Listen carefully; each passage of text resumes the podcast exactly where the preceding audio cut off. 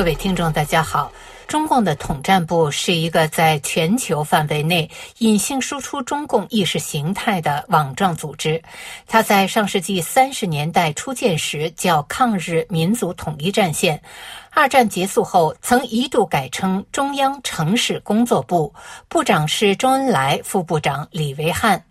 中央城市工作部的任务是总管国统区一切工作。下设党务统战农村文教完军五个组，任务是在中央规定的方针下，研讨与经管国统区包括工人、农民、青年、妇女的一切工作，并训练这一工作的干部。一九四七年五月，中共中央就国统区工作致电叶剑英、李维汉。指示党的组织要严守精干隐蔽、平行组织、单线领导、不转关系、城乡分开、上下分开、公开与秘密分开的原则，加紧开展人民运动。统战部的这一套严密的撒网分工保密系统及工作方式一直延续至今。通过这套系统，中共的触角和管控力深入到全国乃至全世。界各个层面。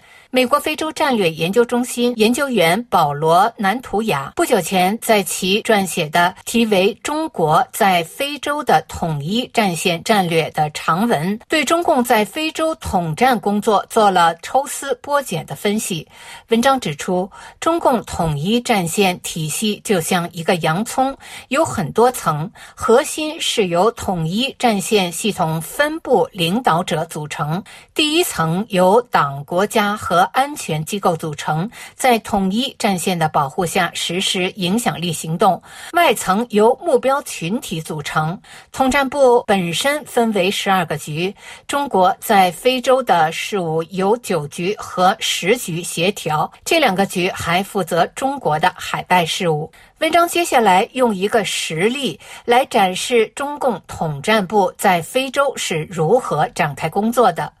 二零一九年新冠疫情爆发期间，中国的疫苗外交展示了中共统一战线活动的多个层面。二零二零年十二月，中国赞助五十个非洲外交官访问中国国有疫苗生产商国药控股，以回应对中国疫苗安全性的批评。卢旺达大使表示，这次访问后，他放心了。塞拉利昂大使赞扬中国确保非洲健康和安全。截至二零二一年二月，已有近四十个非洲国家订购了中国疫苗。在发布会上，南非总统拉马福萨指责除中国外的富裕国家囤积疫苗。二零二一年五月。中国外交部非洲司司长吴鹏回应了这些言论，称一些国家先于其他国家为本国民众接种了疫苗，这显然是在暗指西方列强。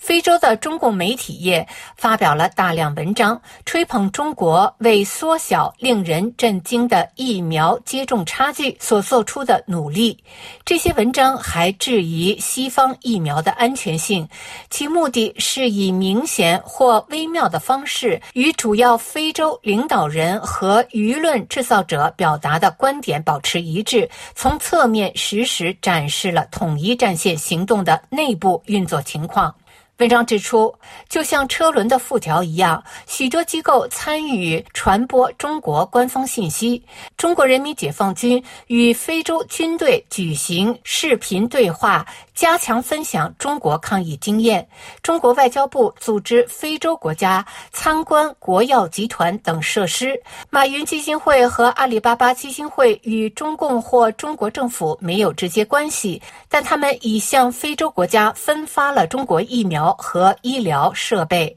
中共旗下的《人民日报》发表了大量有关中国资助和建设非洲疾控中心大楼的文章。中非媒体合作论坛是中非合作论坛的一个分支机构，资助非洲电视新闻主播的交流，使用数字工具反击西方关于新冠疫情的误导性叙述。中非新闻中心是中国外交部和中国人民大学的合作项目，主要通过与非洲私人和公共媒体预先存在的内容共享协议，赞助非洲记者撰写有利于中共的文章。尽管中国开动宣传机器推广中国官方叙述，但到二零二二年中期。像旨在促进中低收入国家获取疫苗的多边国际倡议供应的二十四亿支疫苗中，百分之九十以上来自西方国家。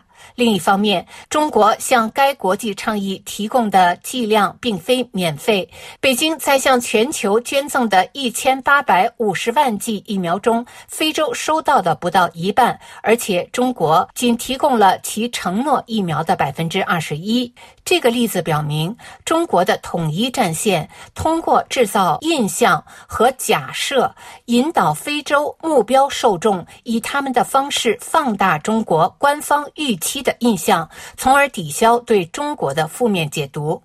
即使在今天，绝大多数非洲人仍然认为中国向非洲大陆提供的疫苗比其他国家更多。由于时间关系，我们将在下次节目中继续这个话题。以上是今天的聚焦非洲，我是桑宇。